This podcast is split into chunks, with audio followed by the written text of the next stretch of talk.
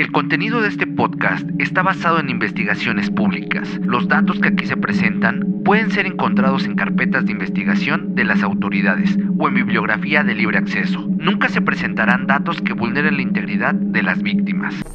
Bienvenidos, yo soy Beth y esto es Tripas de Gato. Quiero comenzar este video dando las gracias a todos nuestros seguidores porque al día de hoy estamos a punto de llegar a los 800 suscriptores, pero sobre todo en Spotify nos mantenemos en tendencia dentro de los 10 primeros lugares. Y esto es gracias a ustedes. Muchísimas, muchísimas gracias por hacer esto posible. Y recuerden que si nos están viendo pueden suscribirse al canal y activar la campanita y así no se perderán de nuestros próximos videos. Y si nos escuchan en Spotify nos pueden seguir. Compartan nuestro contenido y así llegaremos a más personas. Sin más que decir, comenzamos. Cuando hablamos de canibalismo, siempre pensamos que este acto tiene que ver con un hecho sádico, pero el canibalismo tiene tantas caras que si bien nunca se van a justificar, a través de la historia se le han atribuido importantes significados. Antes se le atribuían al canibalismo rituales en los cuales las personas consumían la carne con el fin de obtener los conocimientos que la persona había tenido en vida para quien la consumiera y también se clasificaba en dos, el endocanibalismo, que era comer solamente carne de familiares, amigos de la tribu o del grupo en común con la finalidad de rendir tributo. Un ejemplo de ello son la tribu de los Fore en Papua Nueva Guinea y la otra parte es el exocanibalismo, el comer la carne de los enemigos como muestra de triunfo y control. Esta práctica es la que realizaban los aztecas cuando ofrecían los corazones como ofrenda y con las demás partes de los cuerpos de sus enemigos muertos los cocinaban. Pero antes de seguir con el tema, ¿qué es el canibalismo? Según la RAE, es la acción o costumbre de consumir carne de la misma especie y generalmente se hace de forma colectiva o siguiendo un ritual. Pero no olvidemos que en la actualidad hay tribus que siguen poniendo en práctica esta acción. Algunas de ellas son los Korowai de Nueva Guinea, los monjes Agori de la India, los Amacuas en Perú, solo por mencionar algunos.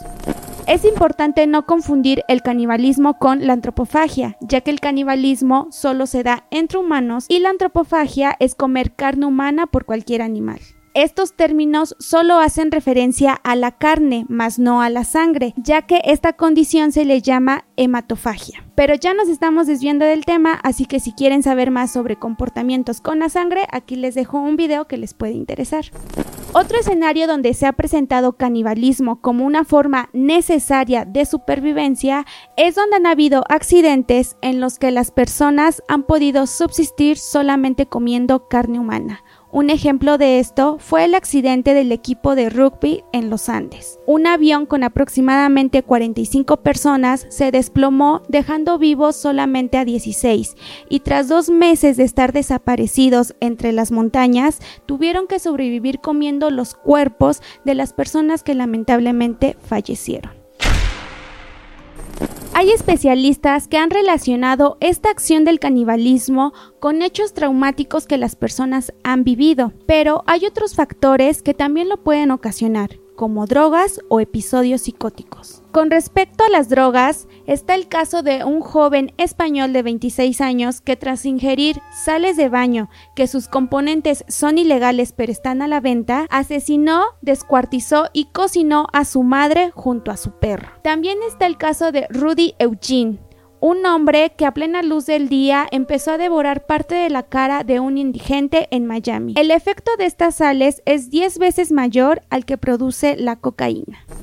Y como es de esperarse, se dice que el canibalismo tiene que ver con la psicopatía, que si quieren saber más, aquí les va a aparecer un video sobre psicópatas y sociópatas. Volviendo al tema, se les relaciona con psicopatía porque las personas que realizan canibalismo no suelen sentir rencor, culpa o alguna emoción de lo que están haciendo, además de no importarles el sufrimiento de sus víctimas. Hay que recalcar que el canibalismo puede ser parte de un psicópata pero el psicópata no necesariamente es un caníbal. Ahora recordemos el caso de Juan Carlos, el monstruo de Catepec. Él cocinaba a sus víctimas y las compartía con su familia. Este hecho se puede entender así. Al mismo tiempo que se deshacía de los restos, satisfacía su necesidad de comida. Pero recordemos que el motivo de asesinar no era por el acto de comer, sino por el odio que sentía hacia las mujeres. Cocinar sus cuerpos era parte del modus operandi. En pocas palabras, aprovechaba el tener comida, el poner una ofrenda a la Santa Muerte con los corazones y el resto de huesos los vendía. Por eso pensamos que esto lo hizo un hábito que no descartamos que él tenga un verdadero gusto por la carne humana. Otros caníbales que conmocionaron a la sociedad son Jeffrey Dahmer. Sus víctimas eran hombres homosexuales a los cuales comía y algunas veces también practicó necrofilia. Anthony Morley, un chef que asesinó a su pareja cortándole el cuello y cocinando un muslo con hierbas y aceite de oliva.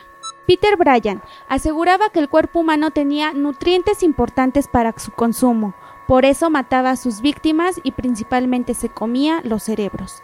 Andrei Chikatilov se comía a sus víctimas, las cuales eran niños, niñas y mujeres. Algunas veces las comió mientras ellas aún estaban con vida. Armin Meiwes solicitaba mediante un anuncio en un periódico a alguien que quisiera ser devorado por él. A su llamado acudió Bern, un ingeniero que gustaba del sadomasoquismo y el sexo violento. Cuando se encontraron, se pusieron de acuerdo en que lo primero que iban a ingerir eran las partes genitales de Bert, y todo había quedado asentado en un video como testigo del consentimiento. Armin consumió aproximadamente 20 kilos de carne de Bert. Concluyendo con el tema, bajo cualquier circunstancia esto es un delito y es muy complicado entender hasta dónde es capaz de llegar el ser humano para satisfacer sus necesidades, deseos, fantasías e impulsos. Y como lo mencionamos en el capítulo del caníbal de la guerrero, el acto de consumir a otra persona con el fin de una satisfacción sexual simplemente representa el clímax que esa persona necesita, ya que una necesidad básica del ser humano son las relaciones sexuales y por ende esto hace que la persona cada vez quiera tener más este clímax, convirtiéndolo en una parafilia mientras que las personas que lo hacen como un acto meramente de violencia tiene como significado apropiarse del cuerpo, tener el control y consumir lo que los perturba, lo que odian y rechazan. Y esto se refleja en el modo en cómo van desmembrando y comiendo el cuerpo sin sentir culpa de lo que están haciendo. Esperando que esta siga siendo una práctica poco común, estos fueron algunos datos sobre canibalismo que necesitaba saber. Y bien, ¿qué les pareció el video? Espero que les haya gustado. Si fue así, nos pueden dejar acá abajo comentarios sobre el tema, si quieren saber sobre alguno de los que mencionamos también. Recuerden suscribirse al canal, activar la campanita y así no se van a perder de nuestros próximos videos. Ahorita estamos por la cuenta de los 800 suscriptores, así que nos ayudarían muchísimo compartiendo nuestro contenido y también si nos escuchan en Spotify, denle seguir, compártanos en sus historias. Mil gracias porque estamos creciendo y nos seguimos manteniendo en el top 10 y esto es por ustedes y para ustedes. Si nos comparten en historias o nos etiquetan en, en sus Instagram, nosotros compartimos todo, leemos sus mensajes, respondemos sus mensajes y sin más que decir, recuerden que lo esencial es invisible a los ojos. Tripas de Gato es una producción de dientes de machete. Los podcasts son chidos, pero rifan más aquí.